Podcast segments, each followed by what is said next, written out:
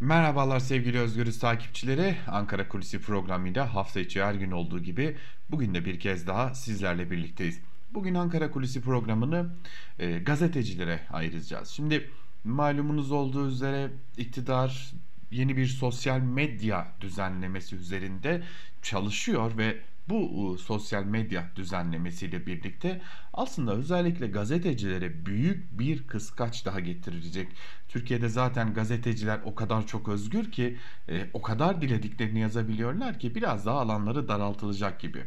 E, ne yapılacak? Sosyal medyada yalan haber tırnak içerisinde yalan haber olduğu düşünülen e, haberlere, paylaşımlara ilişkin e, bir biçimde bir kısıtlama getirilecek ve yalan haber olduğuna karar verilirse bir e, paylaşımın ya da haberin gazetecinin bir haberinin gazeteci e, neredeyse yıllarca e, hapis ceza yıllarca e, hapis cezalarıyla karşı karşıya kalabilecek. Bunu bir köşeye koyalım. Bir diğer yandan da Milliyetçi Hareket Partisi'nin verdiği bir önerge var. Fon alan kuruluşların temsilci atamaları eğer temsilci atamazlarsa ve İçişleri Bakanlığı'na gerekli bilgileri vermezlerse buralardan hem gelir sağlayanların hem de buranın temsilcilerinin ya da çalışanlarının yine hapis cezalarıyla karşı karşıya kalmasını teklif ettiği Milliyetçi Hareket Partisi de zaten iktidarın da yine tırnak içerisinde fon alan medya kuruluşlarına ilişkin bir e, çalışması olduğunu da biliyoruz. Şimdi bu hafta çok ilginç bir hafta. Gazetecilik açısından Türkiye'de yine ilginç bir hafta. Adeta Türkiye'de gazeteciler artık e, tam anlamıyla hatta e, cehennemi yaşıyorlar. Çünkü büyük bir otosansür mekanizmasıyla karşı karşıyalar, büyük bir sansür mekanizmasıyla karşı karşıyalar, büyük bir yargı kıskacı ile karşı karşıya kalmış durumdalar gazeteciler. Düşünebiliyor musunuz? Sadece ama sadece 24 Eylül 2021 tarihi itibariyle Türkiye'de tam 57 gazeteci ya da medya çalışanı cezaevlerinde tutuklu olarak bulunuyor. Kimisi yıllardır, uzun yıllardır cezaevlerinde, kimisi birkaç yıldır cezaevinde, kimisi hasta, kimisinin henüz davaları dahi sonuçlanmamış, kimisi çok ağır cezalara çarptırılmış durumda gazeteciler. Şimdi bu durumun bir yanı. Öte yandan başka e, sorunlarla ya da sonuçlarla da karşı karşıyayız. Türkiye'de en az 260 gazeteci şu an itibarıyla sonuçlanmayan davaları belirtelim. En az 260 gazeteci yargılanmaya devam ediyor ve gazeteciler hakkında gazetecilik faaliyetleri nedeniyle en az 239 dava açılmış durumda ve buna her gün bir yenisi ekleniyor. Her gün bir gazeteci hakkında bazen bir gazeteci hakkında defalarca farklı konularla ilgili defalarca davalar açılabiliyor. Kimi gazeteciler 1, 2, 3 hatta 5, 6 e, tırnak içerisinde suçlamadan yargılanabiliyor.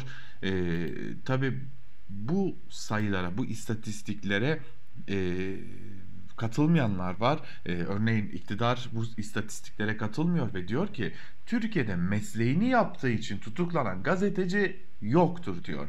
Malum bir basın kartı yönetmeliği var ve bu basın kartı yönetmeliğiyle Türkiye'de e, iletişim başkanlığının verdiği o e, artık turkuaz kartı alamayan hiç kimse gazeteci sayılmıyor hali hazırda gazeteci sayılmadıkları için de e, mesleki faaliyetlerinden dolayı tutuklanmadıkları söyleniyor. Peki gazeteciler hakkında en çok açılan davalar neler? Birinci sırada belki de örgüt propagandası yer alıyor. Farklı örgütlerin propagandasının yaptığı belirtiliyor, yapıldığı belirtiliyor. Yine örgüt üyeliği, halkı kim ve düşmanlığa tahrik, e, Cumhurbaşkanına hakaret, kamu görevlisine hakaret, devlet sırlarını ifşa, açıklanmaması gereken belgeleri açıklamak gibi çok geniş skalada gazeteciler yargılanabiliyor. Gelin sadece bu haftaya bakalım ve e, bu hafta sadece ama sadece bu haftadan bahsedeceğim. 11 Ekim'den başlatalım ve gazetecilerin yargılanmalarına bir göz atalım. 11 Ekim'de e, Diyarbakır'da Hatice Şahin, 12 Ekim'de ki en yoğun günlerden biri e, Rojda Oğuz Van'da, Roza Metina Diyarbakır'da, Ruşen Takva Diyarbakır'da, İsminas Temel ve Hava Cuş'tan İstanbul'da, gazeteci Hayri Demir ise Ankara'da yargılandı. Evet ve tabii ki gelelim e, bir de başka güne yani bugüne bakalım. Bugün gazeteci Derya Okatan Ankara 4. Ağır Ceza Mahkemesi'nde yargılanıyor.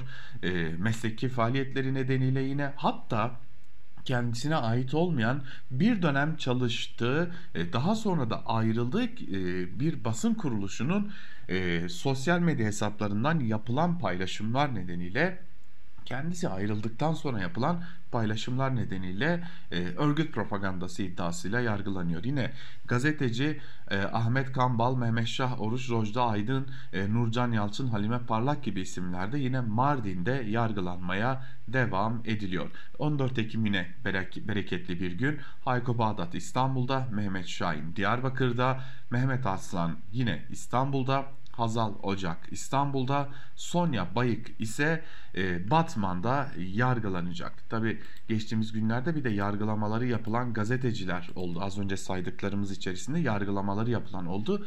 Bu hafta gazeteci yargılamalarına ayrılmış durumda. E, gazeteciler hem mesleklerini yapmak için haberlere gidiyorlar hem de meslektaşları yargılanmalarını, meslektaşlarının yargılanmalarını haber yapmak için e, bir yandan da e, meslektaşlarının mahkemelerine katılıyor ve onları haber yapıyorlar. Yani e, aslında Türkiye'de gazeteciler son birkaç yılda giderek arttı, artmak üzere e, mesailerinin çok ciddi bir bölümünü adliyelerde harcamaya devam ediyorlar. Peki neden? Elbette ki susturulmaları için, susmaları için ya da e, gazetecilerin susmaları isteniyor, gazetecilerin biat etmeleri isteniyor. Aslında bugün saydığımız e, birçok gazeteci de mahkemede yaptığı savunmalarda e, kendilerine sansürün, kendilerine susmanın dayatıldığını, bu dayatmayı kabul etmedikleri için de e, yeri geldiğinde iktidarın da rahatsız olabileceği, görülmesini istemeyeceği haberleri yaptıkları için de mahkemelerde yargılandıklarını belirtiyorlar. E, bugün aslında Ankara Kulisi programındayız ama Bugün Türkiye'de gazetecilik yapmanın ne kadar zor olduğunu belki biraz da istatistiklerle ve bir haftada neredeyse 20'ye yakın gazetecinin yargılamalarla karşı karşıya kalışıyla anlatmak önemli bir şeydi. Bu arada belirtelim önümüzdeki günlerde öyle görünüyor ki yine gazetecilere yönelik yargılama furyası yukarıya doğru çıkacak. E, ortaya çıkan yeni belgeler var. Bu belgeler gazeteciler tarafından inceleniyor, ayrıntılarıyla değerlendiriliyor ve bunlar haberleştirildikçe de malumunuz olduğu üzere yine gazetecilerin canı yakılacak diyelim. Özgür bir e, Türkiye'de özgür bir basında umarız bir gün gerçekten korkmadan daha doğrusu korkmuyoruz ama otosansüre e, kendimizi otosansüre maruz bırakmadan daha iyi haberlerle karşınızda olabilmek umuduyla diyelim Ankara Kulisi'ni bugünlük de böyle noktalayalım. Hoşçakalın.